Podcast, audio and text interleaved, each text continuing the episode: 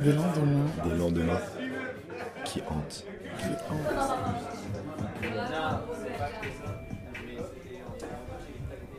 On était à J 3, le restaurant.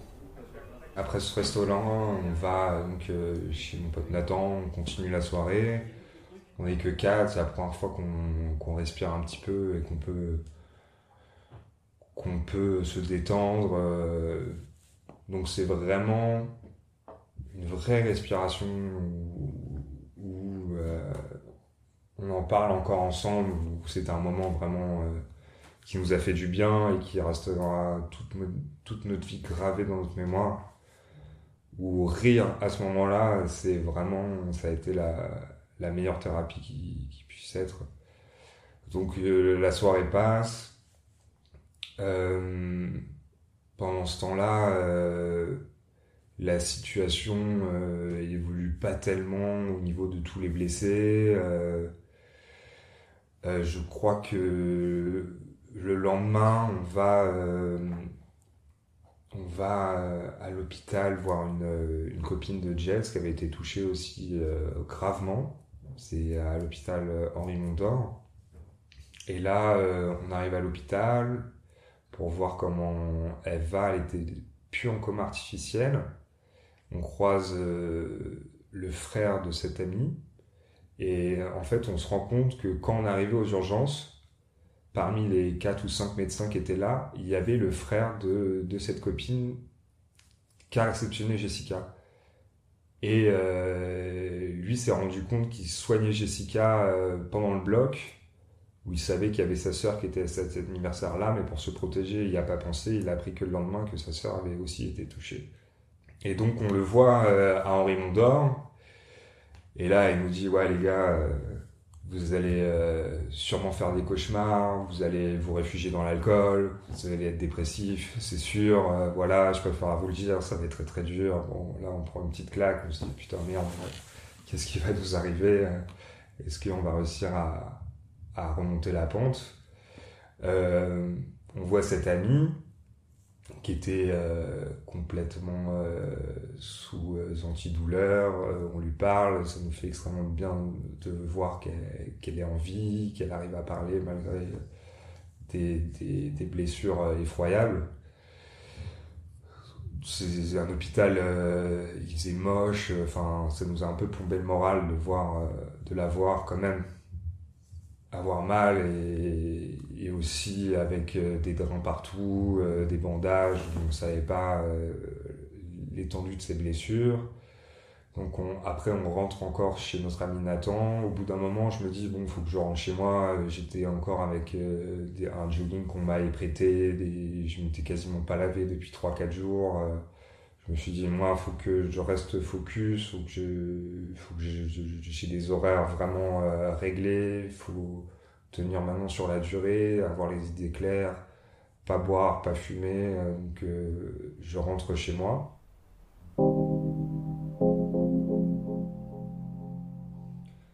Là, les jours euh, s'égrènent un petit peu où ils sont qu'il y a de- des avancées. Au bout du cinquième jour, je vais dormir chez mon pote Thomas.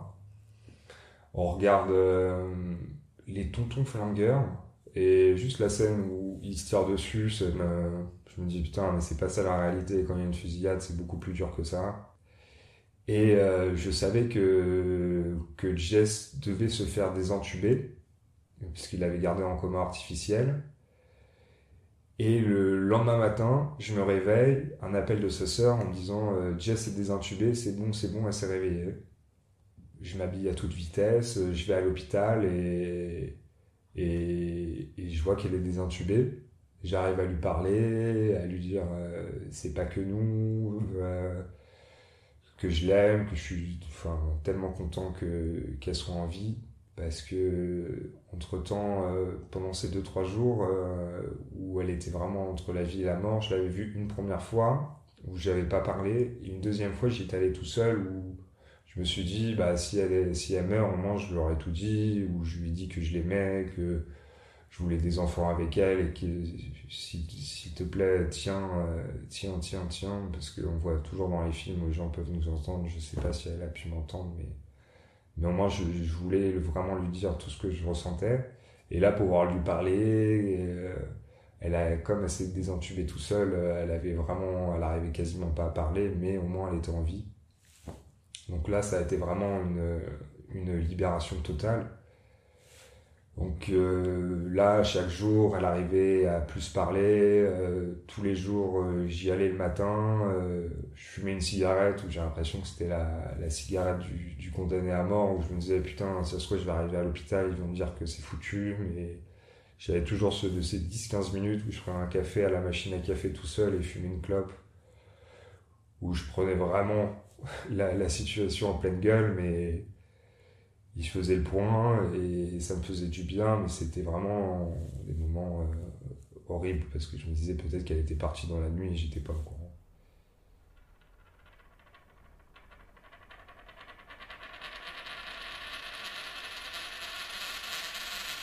Petit à petit, elle a pu euh, mieux s'exprimer, prendre conscience des choses. Et au fil des jours, euh, on lui, pour la protéger, on lui mentait sur euh, l'état de ses copines et euh, sur notre amie qui était décédée. Elle le savait pas. Et comme elle était sous antidouleur ou pour pas se protéger, elle posait pas aussi beaucoup de questions. Et les jours avançant, l'enterrement de notre ami Victor aussi approchait.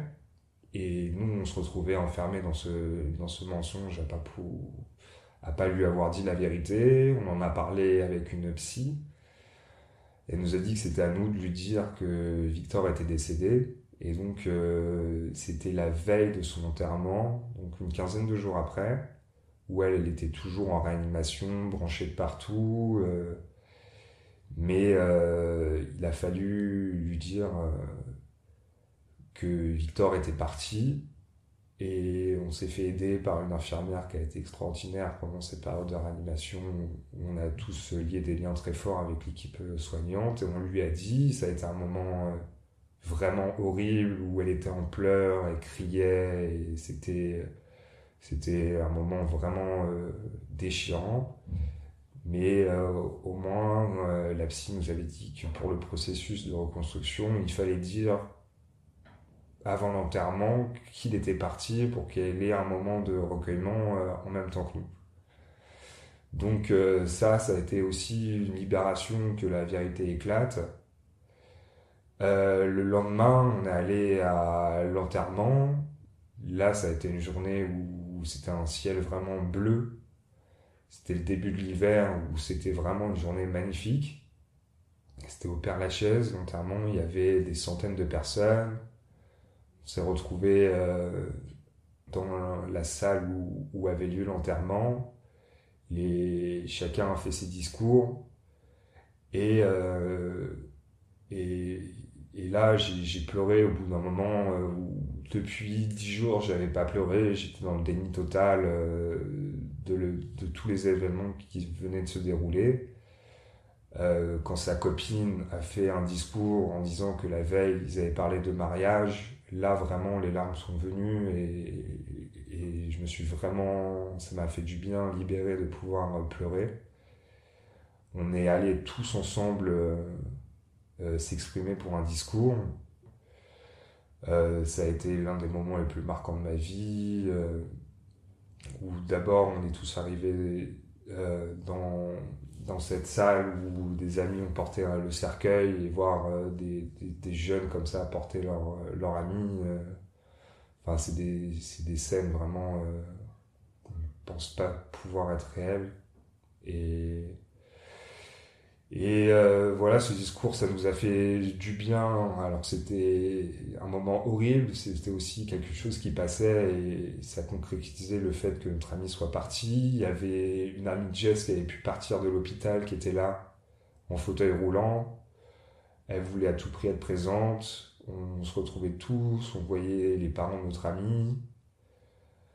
Euh, on est sortis, on, on a tous, euh, suivi le cortège et on a tous mis euh, une rose euh, dans l'emplacement où il y avait son cercueil. Voilà, c'était une page qui se refermait.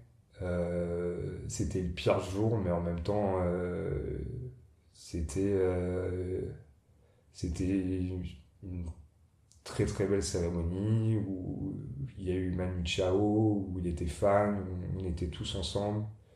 Et ça a été vraiment euh, une étape aussi de, la reconstruction, de, lui dire au revoir d'une façon euh, très belle.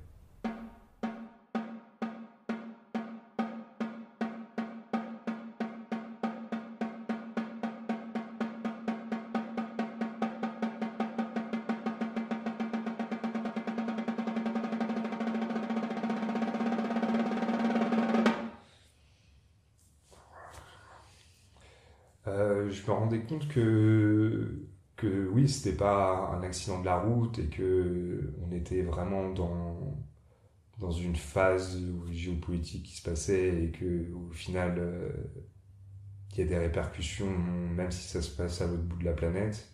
Mais le fait qu'il y ait aussi des. Il y avait la maire de Paris qui était là ce jour-là, il y avait. Il y avait Manuel Valls aussi qui était venu. Et je me rendais compte qu'il n'y avait pas que nous qui étions en deuil, il n'y avait pas que ses parents, mais c'était aussi la, Paris en général et la France euh, et toute la République qui avait été touchée. Et c'est bête de se dire ça, mais, mais un deuil de toute la nation, ça permet aussi de. On se sent réconforté par, par la tristesse de, de tout un peuple et vraiment voir cette foule qu'on est, qu'on est tous sortis de, de la salle où se passait l'enterrement, voir des centaines de personnes qui applaudissaient, euh, au final, on se sentait beaucoup moins seul. Se sentait beaucoup moins seul. Et euh, après, bah, comme dans tous les enterrements, euh, on allait boire un verre ensemble, et là, ça nous a permis de voir sa famille, de, de parler de lui, et c'est ce qui fait du bien dans, dans ce genre de, de cérémonie, c'est pouvoir, euh, pouvoir parler de la personne et de, se raconter tous les bons moments qu'on a eu avec lui et qu'on l'oubliera jamais. On a dit à sa famille qu'on l'oublierait jamais et on en parle tout le temps. Maintenant, on essaie de, de jamais oublier. Ce soir, c'est le moment de, de la douleur, des pleurs, du deuil. Mais Paris est là, euh, Parisiens qui vont souffrir euh, avec euh, ceux qui sont tombés ce soir sauront aussi euh, se relever pour être d'abord aux côtés des victimes et puis pour montrer que cette liberté, cette liberté qu'il y a dans notre ville, cette joie de vivre qu'il y a dans notre ville, ils ne l'atteindront pas. Et moi, après, je suis allé, je suis retourné à l'hôpital parce que, bah, parce que j'y allais tous les jours. J'ai pu voir Jess qui avait fait aussi une, petite cérémonie en réanimation où elle avait pris le temps de, penser très fort à, Victor, qui était l'un de ses meilleurs amis. J'ai pu parler avec elle, euh, ça lui a fait du bien. Elle a réussi à surmonter cette épreuve. Et là, euh, c'était ces derniers jours de réanimation. Elle est montée. Euh, elle est montée de 2-3 étages pour aller en ortho, où là, ça a été une énorme étape euh, euh, dans son processus. On quittait la réanimation où euh, on avait vécu des moments extrêmement forts, où il y avait des dizaines et des dizaines de personnes qui étaient venues. le soir, la veille, euh, on avait fait une fête devant la réanimation, ils n'avaient jamais vu ça. On avait ramené du champagne, il y avait au moins 40 ou 50 personnes. On avait fait la fête, on nous entendait rigoler euh, de, la chambre où elle était. Et euh, là, ça a été, prendre conscience où les premiers soins étaient passés d'autres douleurs apparaissaient. Et ça a été vraiment le début d'une autre phase de reconstruction.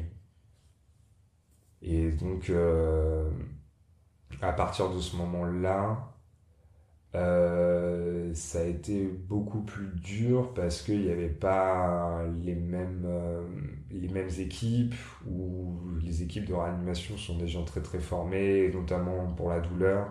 Et donc là, on s'est retrouvé beaucoup plus seul, beaucoup plus, beaucoup plus se rendre compte de la, de la violence et des douleurs. Et c'est là vraiment qu'on s'est rendu compte de, l'ampleur des blessures, avec euh, des nuits blanches, tout le temps, tous les jours, des, des douleurs qui sont même pas imaginables, des douleurs euh, que je ne connaissais pas, les douleurs neuropathiques qui ont commencé à arriver euh, à ce moment-là, où elle partait pour des opérations, on ne savait pas ce qui se passait, où elle a eu de la fièvre, euh, elle avait de la 42 fièvre tous les jours parce que les balles avaient fait des infections. Et là, malgré qu'elle avait quitté la, la, la réanimation, euh, au final, tous les jours, elle pouvait, elle pouvait partir. Et là, tous les jours, bah, c'était pareil. tous les matins, on ne savait pas si, si elle était en vie ou pas.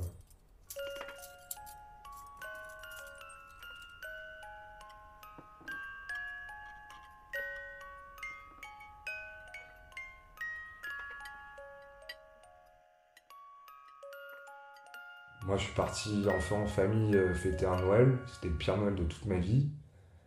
Mon frère était à l'étranger à l'époque, où je me retrouvais euh, tout seul avec euh, mon père et mes grands-parents.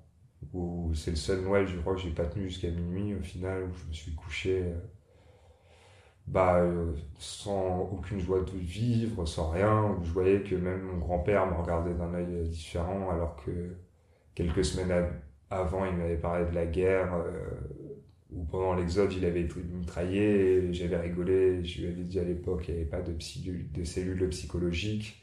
Il m'avait dit non, non, euh, on vivait les événements, il n'y avait pas d'aide, et du jour au lendemain, son regard avait complètement changé sur moi parce que j'avais vécu des choses euh, plus dures que lui à l'époque. Et, voir mon grand-père de, de, 85 ans qui, qui regarde son petit-fils d'une façon différente, c'était vraiment quelque chose qui m'a marqué. Euh, j'ai vu dans son regard que malgré le fait qu'il ait connu des, des, périodes sombres de la Deuxième Guerre mondiale, euh, ce qu'on avait vécu, il y a quasiment personne qui a vu une vingtaine de, morts autour de lui. Et c'était très dur. Et après ce Noël, entre Noël et le jour de l'an, elle est partie aux Invalides, euh, où sont transférés euh, pour la rééducation tous les blessés de guerre ou les victimes d'attentats. Et une de ses amies était déjà hospitalisée là-bas. Et là, ça nous a paru le Club Med où les chambres étaient beaucoup plus grandes, le cadre était, était moins hospitalier. Et ça nous a, ça nous a paru comme une libération euh, totale.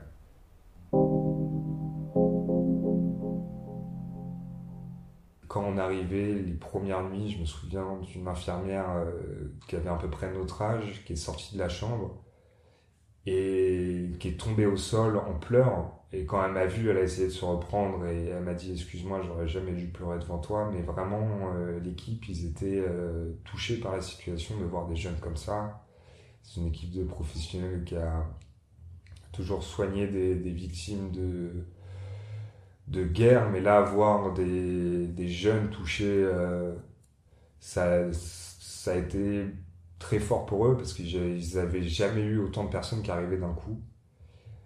Et une rencontre qui a été aussi primordiale, ça a été le, le médecin de Jess, qui a été, qui s'est battu vraiment jour après jour pour essayer de trouver des choses qui pouvaient euh, calmer ses douleurs, qui a été très humain, qui me prenait tous les jours dans son bureau, qui manquait parfois de tact, ou une fois, moi, je ne savais pas qu'elle avait encore des balles dans le corps, et il m'a, dit de m'installer à son bureau, il m'a montré des radios, on voyait qu'elle avait encore deux balles dans le ventre, et je savais pas du tout ce, ce fait.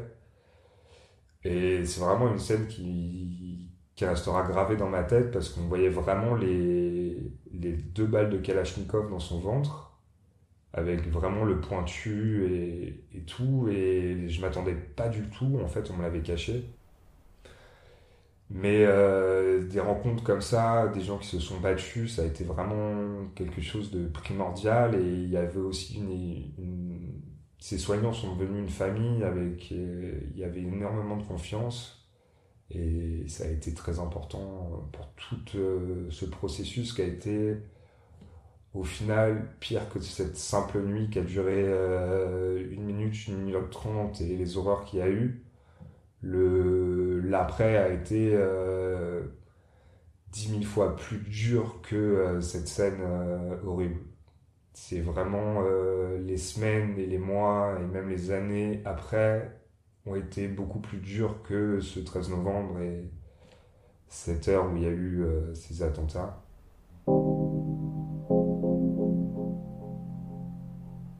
Et là, on a rencontré d'autres victimes d'attentats.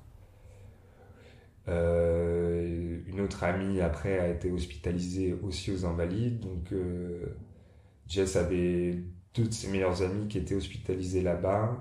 Et beaucoup de rencontres qu'on a fait. Et une, famille s'est recréée là-bas euh, avec des bons moments, de l'entraide, une écoute, une oreille attentive, avec des gens qui avaient vécu la même chose que nous. Et voilà, cette histoire nous dépassait plus, c'était plus que notre noyau euh, amoureux, amical, mais euh, tous ces gens qui étaient là pour les mêmes causes, euh, c'est devenu oui, une grande famille et ça, on restera jamais lié avec ces gens-là. C'était, c'est la bonne chose de ces attentats, c'est ces rencontres-là. Et après, euh, jour de l'an, euh, passé euh, aux Invalides. nuit blanche, à parler, à, à essayer de, de se dire que l'année d'après serait meilleure.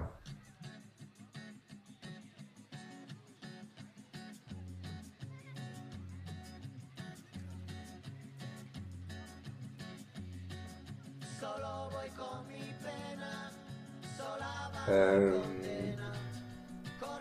moi, quand j'ai appris qu'il était parti, Victor, euh, c'est fou, mais je me disais, euh, c'est tellement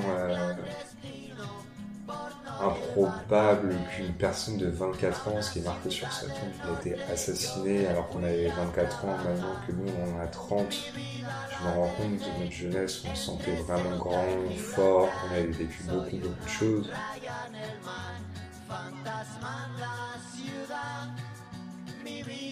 Victor, au quotidien, euh, j'ai envie de faire des choses pour moi, mais aussi pour lui, parce qu'il euh, a été coupé dans son élan de vie.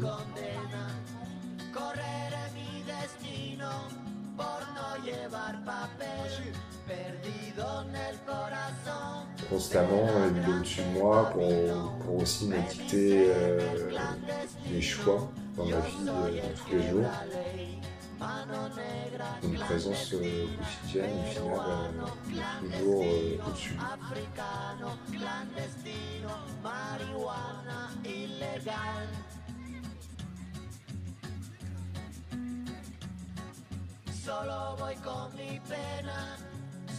Je me rends compte aussi de la tristesse de ses parents.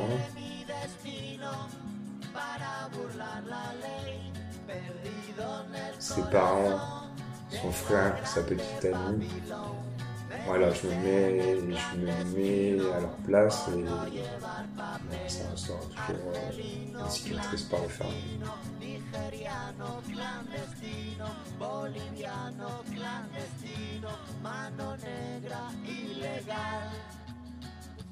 الله يخليك اذا ما اذا ما تسالي اذا ما تدوز الصبح شوف داك السي محمود الشمال ديال الكرفان ولا شي ناس يمشيو لموريتانيا ويجي معاهم باش يلقى يزيد راه غادي يعطيو واحد واحد